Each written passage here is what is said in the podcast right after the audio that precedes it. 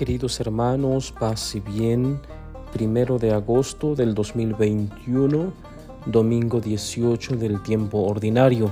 Tenemos el Santo Evangelio según San Juan, dice así, en aquel tiempo, cuando la gente vio que en aquella parte del lago no estaban Jesús ni sus discípulos, se embarcaron y fueron a Cafarnaúm para buscar a Jesús. Al encontrarlo en la otra orilla del lago, le preguntaron, Maestro, ¿cuándo llegaste acá? Jesús les contestó, Yo les aseguro que ustedes no me andan buscando por haber visto señales milagrosas, sino por haber comido de aquellos panes hasta saciarse. No trabajen por ese alimento que se acaba, sino por el alimento que dura para la vida eterna, y que les dará el Hijo del Hombre, porque a éste el Padre Dios lo ha marcado con su sello. Ellos le dijeron, ¿qué necesitamos para llevar a cabo las obras de Dios? Respondió Jesús, la obra de Dios consiste en que crean en aquel a quien Él ha enviado. Entonces la gente le preguntó a Jesús, ¿qué señal vas a realizar tú para que la veamos y podamos creerte? ¿Cuáles son tus obras? Nuestros padres comieron el maná en el desierto, como está escrito, les dio a comer pan del cielo. Jesús les respondió, yo les aseguro, no fue Moisés quien les dio pan del cielo, es mi Padre quien les da el verdadero pan del cielo, porque el pan de Dios es aquel que baja del cielo y da la vida al mundo. Entonces le dijeron, Señor, danos siempre de ese pan. Jesús les contestó, Yo soy el pan de la vida, el que viene a mí no tendrá hambre, y el que cree en mí nunca tendrá sed. Palabra del Señor. Gloria a ti, Señor Jesús. Bien, queridos hermanos, continuamos con el capítulo 6 de San Juan. El día de hoy tenemos los versículos del 24 al 35. Recordarán ustedes que la semana pasada iniciamos este capítulo y lo vamos a terminar hasta el domingo 21 del tiempo ordinario. En total pues son cinco domingos los que eh, vamos a tener como tema eh, principal eh, este capítulo 6 de San Juan que se refiere al así conocido discurso de pan de vida. vamos a hablar un poco sobre lo que hemos leído el día de hoy y conforme vayan pasando los próximos domingos iremos completando el texto. La semana pasada escuchábamos sobre la multiplicación de los panes. Yo hacía la aclaración que en ningún momento en el texto se habla de aclaración, eh, perdón, de multiplicación. No se habla nunca de multiplicación. A nosotros los seres humanos nos gusta mucho la palabra multiplicación porque eh, deseamos, el corazón del hombre desea tener más y más. Deseamos que se nos multiplique el dinero en el banco, deseamos que se nos multipliquen los zapatos, la ropa, etcétera, las amistades. Es decir, la palabra multiplicar nos fascina, nos encanta. Y creo que de alguna manera eh, ese texto se ha conocido así por esa razón. Pero en el texto evangélico no se habla nunca de multiplicación. Se dice que Jesús toma los dones de ese muchachito, los cinco panes y dos eh, pescados, eh, bendice a Dios, muy importante, da gracias, ¿sí? bendice y reparte. Pide pues que se reparta a la gente que ya estaba sentada. Entonces, en ningún momento hablamos pues de multiplicación, repito. De esta manera, escuchábamos la semana pasada que Jesús eh, da de comer a cinco mil hombres, eso sin contar pues a los niños y a las mujeres, seguramente eran más de cinco mil.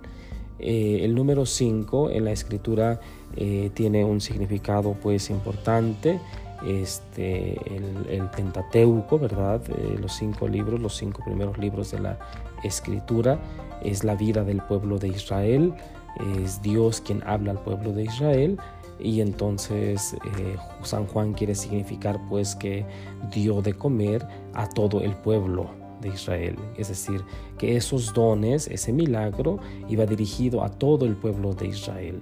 Recordemos también que San Juan es un eh, evangelista muy significativo. De hecho, los milagros no se llaman así, sino signos. Este es un signo que Jesús realiza. ¿Por qué? Porque valga la redundancia, tiene un significado, nos quiere decir algo. Entonces, e, ese acontecimiento maravilloso que realizó Jesús el domingo pasado tenía como premio coronarlo rey. Recordarán ustedes que así terminaba el texto. La gente quería hacerlo su rey y con justa razón, ¿sí? pero no es lo que buscaba Jesús, por lo tanto se alejó de ahí. ¿sí? Hablemos un poco del populismo político que, muy, se da mucho en nuestros días y desde siempre en realidad se ha dado, pero este, ¿por qué? ¿Por qué hablar del populismo político? Porque a los políticos, ¿verdad? Este, les interesa mucho prometer y cumplir sus promesas, porque mientras más cumplen, más popularidad alcanzan. Y si hay popularidad, hay más, eh, digamos, eh, honores, ¿sí?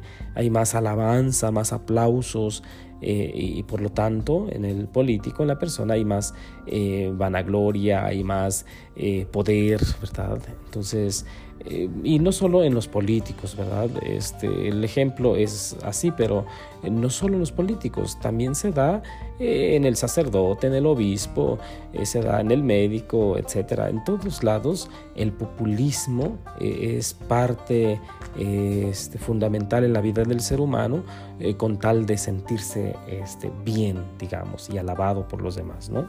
Bien, un poco pues vamos a hablar sobre el texto. Hoy se nos presenta a, Jesús que está en el mismo lugar, eh, en Cafarnaún, ¿verdad? Y eh, está en la otra orilla, ¿sí? Los, las personas buscan a Jesús, eh, quieren seguir con Él, pero Jesús les reclama algo.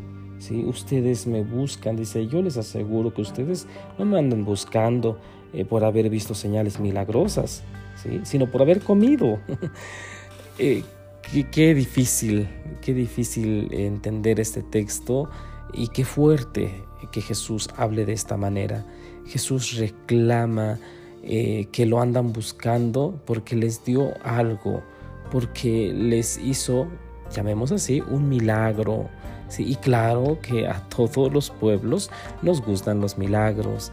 Y ahí que vamos de santuario en santuario y de lugar en lugar porque nos dicen que esa imagen, porque ese eh, santito, como se conoce en nuestro lenguaje eh, coloquial popular, este, es muy milagroso y vamos corriendo de aquí y allá, ¿no?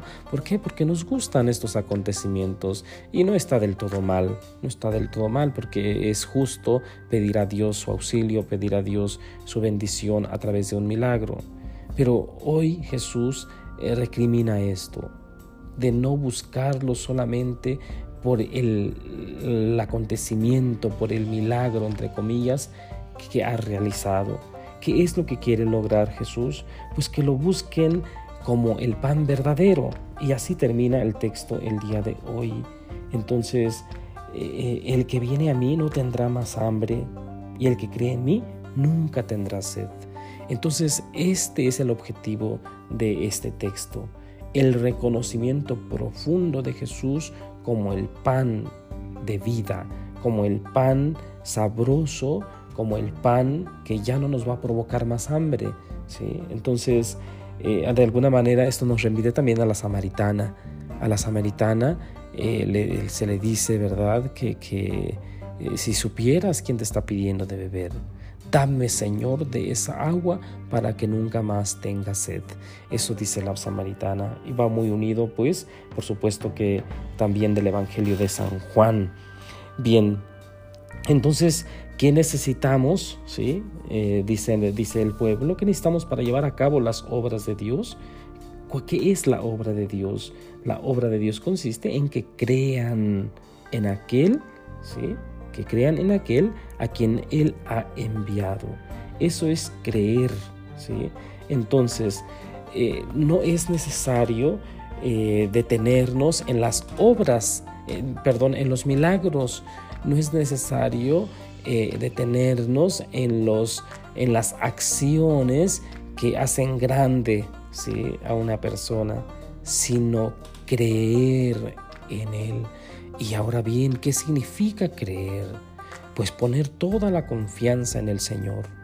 Queridos hermanos, este texto del Evangelio que hoy hemos escuchado en este domingo 18 del tiempo ordinario tiene el objetivo de ayudarnos a consolidarnos en la fe, a creer profundamente en Él, a buscarlo no por interés, sino a buscarlo realmente convencidos de que Él es nuestro Dios y de que si lo tenemos a Él, eh, todo lo vamos a tener, todo va a estar bien. Si tenemos a Jesús, a Dios en nuestro lado, todo va a estar bien. Queridos hermanos, ojalá pues que este texto nos ayude en nuestra vida diaria, a ir consolidando pues nuestra vida cristiana y que busquemos siempre a Dios con sinceridad, con honestidad, sabiendo que si lo hacemos así, todo lo bueno vendrá a nosotros, todo lo bueno se dará, se dará por añadidura. Que el Señor pues les acompañe en este domingo, que les consuele en sus aflicciones y les conceda también la salud a aquellos que estén enfermos y la bendición de Dios Todopoderoso, Padre, Hijo y Espíritu Santo, descienda sobre ustedes y permanezca para siempre. Paz y bien, feliz domingo.